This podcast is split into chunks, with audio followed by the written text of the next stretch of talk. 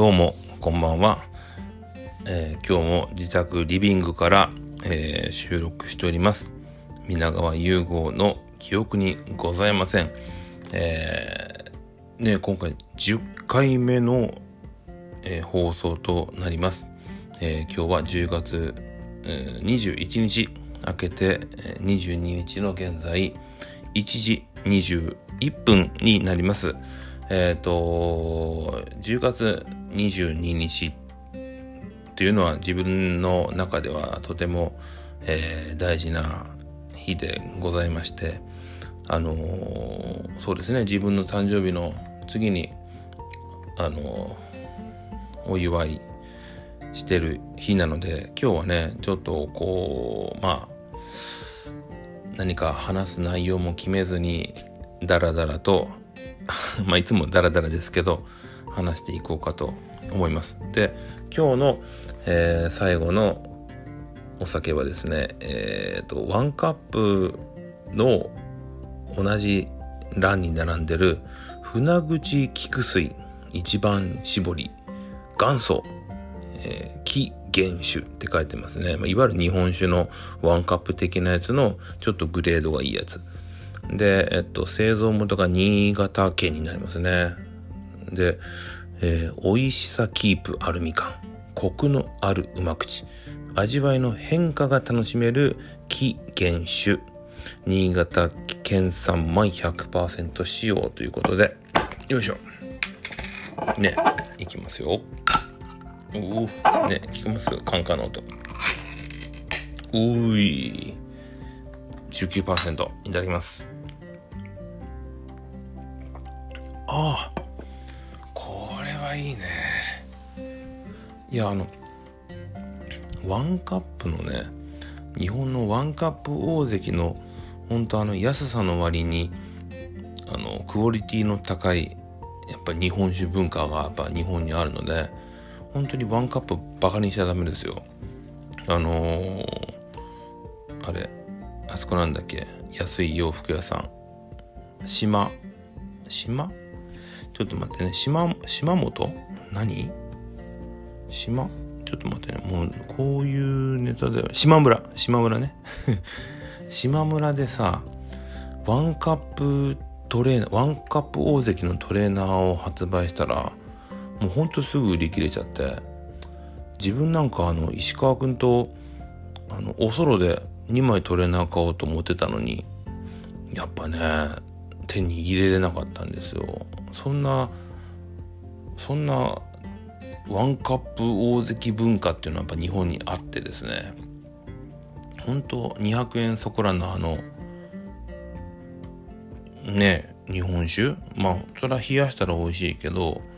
あの冷やさんでも美味しいっていうあれはいいですよ。でその中にもこの船口菊水。うん。ちょっと今あのこの部屋の電気もちょっと落としてるから日本ちょっと見にくいけど日本酒にしては少しこう濁った感じのちょっとこう黄色がかった日本酒なんですよね多分。うん。いやこれはいいわ。なんかこうどんだけ飲んでてもこういうのを締めで飲むのはちょうどいいかもね。うん。美味しいです。でえっ、ー、と今回からですねちょっとあのバックバックミュージックを変えようかなと。まあ多分変わってると思います。あのー、まあコンセプトがこう眠る前に聞いてほしい。眠くなるラジオっていうコンセプトなんですけどちょっとあまりにもねあの眠気を誘うバックミュージックだということだったのでちょっとだけこうアップテンポなミュージックに変えてます。うん。ちょっと変えねそこら辺はいろいろ反響を見ながら、まあ、反響しても誰も聞いてないんですけど見ながらちょこっとずつ変えていきたいなと思ってます。うん。ああこれはいいね。これはなんかもう日本酒をそんなに飲まない人でも甘すぎず辛すぎずちょうどいいんじゃないかな。うん、おすすめです。これね、多分コンビニで買ったら、ワンカップが多分220円ぐらいなんだけど、これは多分270円ぐらいかな。うん。で、ちょうどあの、あの、コーヒー、ね、缶コーヒーのちっちゃいやつと同じサイズぐらいなんで、もうね、ちょうどいいですよ。うん。でも今日もね、まあまあ飲んでるけど、元気なんで、ちょっとおしゃべりはしようかなと思ってます。うん。いつも10月の22日は、あの、まあ自分の家族の誕生日なので、えっ、と、まあ、実家に帰ってとかじゃなくて、あの、バーでね、結構、そのお祝いしてたりするんで、したんですけど、このコロナ禍で、ちょっとまだ、あの飲み屋には、なかなか夜中には行けてないから、まあ家でっていうところですね。うん。そうそう。だからまあ、あのそう考えるとね、もうぼちぼちバーとかに行ってウイスキーとか飲みたいですよね。もう、うん、少しコロナも緩くなってきてるからね。そういうのもありかなと思ってるけど、うん、まあちょっと様子見です。で今日は何が、まあ、ニュースであったかというとあの自分は、まあ、映画も好き。お酒も好き。でまあご飯も好き。ねなんですけど基本的にスポーツが大好きなんですよ。あのやるのはバスケットボールなんですけど、見るのはもう全般的に。うん。昨日もその研修医の子たちと話してると、先生はスポーツオールラウンドいけるんですねとか言われたけど、まあ、そこまでさすがにないけど、今は、えー、基本は日本のプロ野球で、えっ、と、NBA で、大学の時は結構海外サッカーをずっと見てて、そんな感じで、まあ、えっ、ー、と、まあ、ミーハーなんで基本、ラグビーや、ワールドカップやってる時はラグビーのことも見るし、オリンピックがあってる時はある程度そのメジャーなスポーツだったりメジャーな選手に関しての情報はあります。で、えっ、ー、と、NBA がね、実は昨日開幕しました。日本時間で昨日ね。自分はあの、えっ、ー、と、ゴールデンステートウォーリアーズっていうチームが大好きで、ステフィン・カリーっていうね、スリーポイントをバンバン打っていく選手のファンなので、えっ、ー、と、昨日の開幕戦では、ロサンゼルス・レイカーズに、えー、ね、勝ったんですよ。うん、やっぱ嬉しいですね。うん。まあでも、自分のひいきチームといえばやっぱりまあそれは海外のチームもそうなんだけどやっぱり福岡に住んでますのでソフトバンクホークスは当然あの一番大好きなチームです。あの時々両親に実家に電話しますけどその時の会話のほとんどももうソフトバンクの話なんですよ。ホークスの話ばっかりで。で、今回、工藤さんが監督を辞められそうなので、次誰になるのっていう話で盛り上がったり、うん。基本野球の話。で、親友の石川くんとも、やっぱり会話の2割、3割は野球の話をしてますね。うん。で、今日はね、ホークスの、えっ、ー、と、長谷川優也選手の引退試合でした。えー、彼は、えっ、ー、と、まあ、現役15年間やられての引退。2003年に首位打者と、えー、最多安打のタイトルを取ったんですよね。で、彼は秋田の高校の出身で、あの、九州とか福岡には何の怒りもない選手なんですけど、まあ、プロ野球選手の中では、これは本当に誇りと思っていいと思うんですけど、ホークスの生え抜きで、ホークスで引退したっていう、まあ本当にホークスファンからすると、いわゆる侍。ね、まだまだやれるけど、自分の納得いくバッティングができないっていうことで、えー、今日引退しましたでそのまあ松坂投手だったり斎藤佑樹君だったり引退試合ってそのまあ勝敗に関係ない初回の1打席とか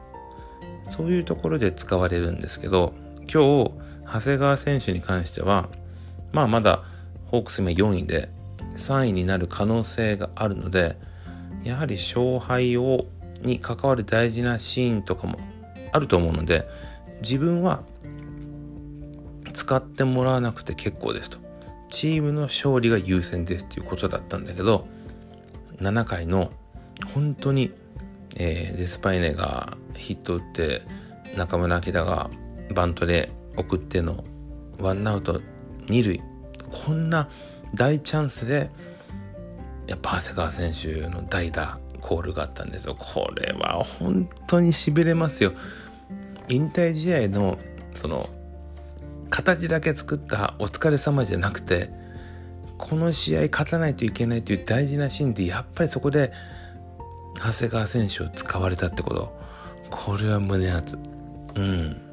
で、まあ、結果としてはまあボテボテ気味のセカンドゴロを長谷川選手はね一塁をヘッドスライディングなんですよ。もうこれかっこよくないですか？そりゃ現役最後の試合がホームランとかタイムリーとかはそれはかっこいいけど形に残るけど最後がボテボテのセカンドゴロででファーストにヘッドスライディングでねベンチに戻っていたらね悔しくてグローブを叩きつける。これですよ。もうこれはもう本当に泣けますよね。でツーアウト二塁で次のバッターはキャッチャーの甲斐君で甲斐君がねここでなんとホームランを打つんです。ホームランを打った瞬間に長谷川選手はベンチで泣き崩れます。侍といった人前では感情を見せない長谷川選手がこう肩から崩れるようにうなだれて号泣するんですよ。いやー。で本当に僕は長谷川選手らしい引退試合で良かったなと、うん、それこそ球場に見に行きたかったなと思える試合でしたね。うん。まあ今年ホークスはもうほぼほぼプレーオフに進出する、進出する可能性はないですけど、まあ、あの、まあ5連覇目指してて、でもね、やっぱこう、ちょっと、やっぱファンから見てても、結構、マンネリだったかなと思うので、同じ野球してても勝てないんだよっていう、いい機会だったのかなと、また来年、しっかり体制を整えて頑張ってほしいなと思います。うん。今日は何の話しようかな。えっ、ー、と、今そのね、野球が好きって、スポーツが好きって話をしましたけど、自分の一番根本にあるのは、あの、映画が好きっていうことなんですね。えっと、インスタグラム始めたのはだいぶ前で、それこそ、あの、家族の写真とか、まあ、いわゆる、ね、子供がいる人は、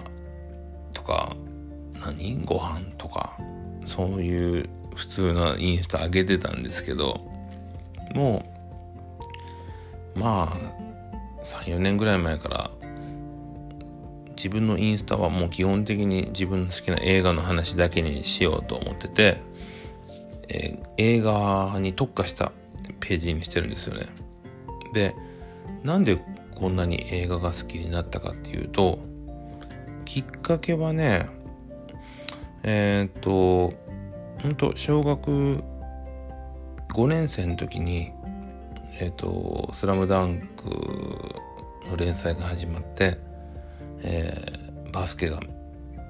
バスケがめちゃ好きになったんですよね。そんな感じでこう、自分のアイデンティティじゃないけど、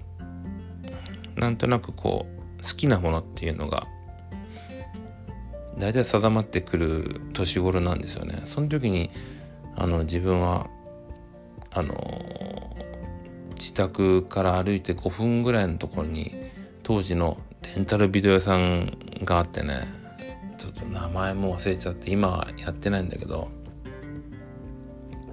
そこに一人でビデオを借りに行くようになってね。であの近くにあったスーパーの2階に本屋さんがあってそこの本屋のねで映画雑誌をね立ち読みするんです。ロードショースクリーンあとねビデオデータっていうねこれが一番好きだった。ビデオデータっていう要はレンタルビデオになる映画を紹介する薄いね雑誌があったんですよ。今はねえっ、ー、ともうビデオデータじゃないのよ。ビデオなんてないから。DVD ブルーレータデータかな。なんかそんな名前で今もあるんですけど。その雑誌はね立ち読みしたり買ってたりしててで自分が小学5年生の時の4月に、えー、黒澤明監督日本で一番有名な巨匠黒澤明監督の8月のラプソディっていう映画が公開されたんです。で、その8月のラプソディっていうのは、まあ日本のちょっとこう反戦映画でもあるんですよね。それにね、えー、当時、プリティ・ウーマンっていう映画が大ヒットした後のリチャード・ギアっていうね、白髪のもうほんとジェントルマンな俳優さんが、そんなアメリカで活躍してる人が日本の黒沢の映画に出るっていうことで話題になったんですよ。8月のラプソディ。でね、当時、テレビ CM なんかにね、おすぎさんとかが、あの、この映画感動した。ぜひ見てくださいっていうような宣伝をしてて、自分はね、見たいと。で、親父は、そんなになんかこう、こなんていうのかな子育てというか子供にをさ海に連れてくとかなんかその遊園地に連れてくとかそんなにまめな性格ではなかった寡黙な人なんですけど自分がそのこの8月のラフサディって映画見に行きたいっつったら親父が連れてってくれてねちょうど覚えてますよ。土曜日でね。で自分はその8月のラプソディって映画に深く感動して何がすごかったっていうとその長崎が舞台なんだけど広島だったかごめんどっちだかな、まあ、原爆が落ちたとこなんですよね。でその原爆がドーンと落ちたっていうのを示す描写がね山と山のこの合間にこう血走った目がボーンと開くんですよ。山山際にねボンと。その血走ったちょっとこう薄気味悪い目がガンと開くそのシーンがいわゆるその原爆のを暗喩したショットでねこれは本当にショッキングでその映画見た後にねあの仲いい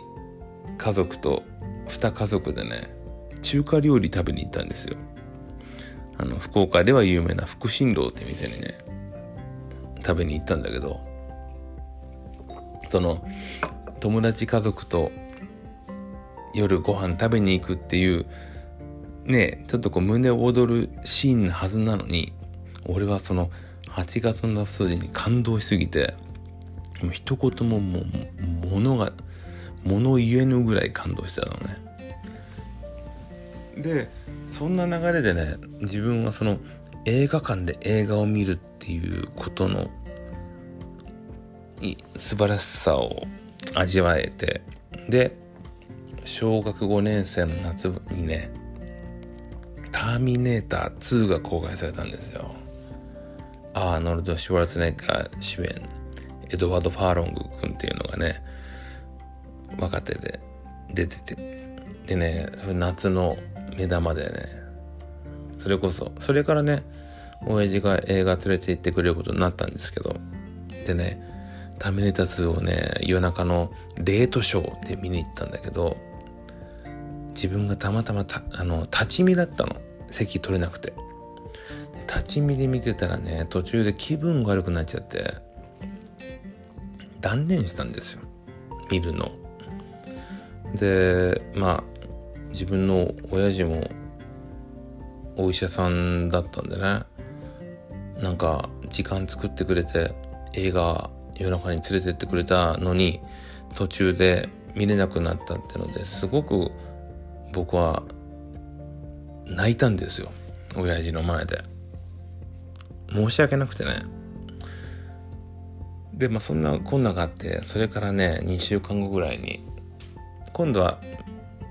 まだ空いてる時間に親父がまたターミネーター2に連れてってくれてね。で見たらね本当に本当に最高だったんですよ。今でも自分の中での人生の中でもベスト5に入る映画はターミネーター2だと思ってて。うん。もうそんなこんなでなんかこう映画っていうのは自分の中で絶対に外せないライフワークになったと思ってます。ジュラシック・パークも当時家族4人で当時はね映画の公開の前の週にあのプレをプレ公開みたいなのがあってね。でもっと人気がある作品はその公開の1週間2週間前にプレプレロードショーみたいな感じでやってたわけよ。だから本公開の2週間前にちょっとレートショーで流すのよね。でそれにさジュラシック・パークなんかはさ人気があったんででね家族でね1時間前ぐらいから並んでね中洲の宝塚劇場っていうのがまだあってあの元はね宝塚っていうぐらいだからあの宝塚歌劇団がやってたそういう舞台のところが映画館になっててそこにね並んでジュラシック・パークも見ましたね。親父には自分が中学はちょっと寮に入って県外に出たんですけど土日に実家に帰る時はやっぱり見たい映画があったんで親父に連れてってもらって。で親父がまあ当時の中学生が行くのは本当にねえあのちょっともったいないぐらいだけど西中洲のお店に連れてってもらってね。本当に素敵な大人の時間みたいなのを味わわせてもらってて映画も連れてってもらってて。でもやっぱり高校も後半になるとねなんかやっぱ彼女とかはね友達とかそんな人と映画に行くようになから親父と2人で映画館に行くっていうのはなんか自然消滅的になくなっちゃいましたね。でも本当にあのまだ存命ですよ。元気な親父なんですけど。自分が大学に入ってもその共通の話題で映画の話ができたらなって思うんだろうけど新聞とかねそれで映画表みたいなのを切り抜きを取ってくれてその優吾この映画見たかみたいな。でも僕はねスマホとかでもう一番最先端の映画の情報とかを仕入れてるわけだから親父が新聞の切り抜きを貯めて紹介してくれるやつは当然その情報なんかは知ってるわけでね。なんかちょっとこう申し訳ないようなちょっと酸っぱいくなるような胸熱くなるような思い出だったなと。でも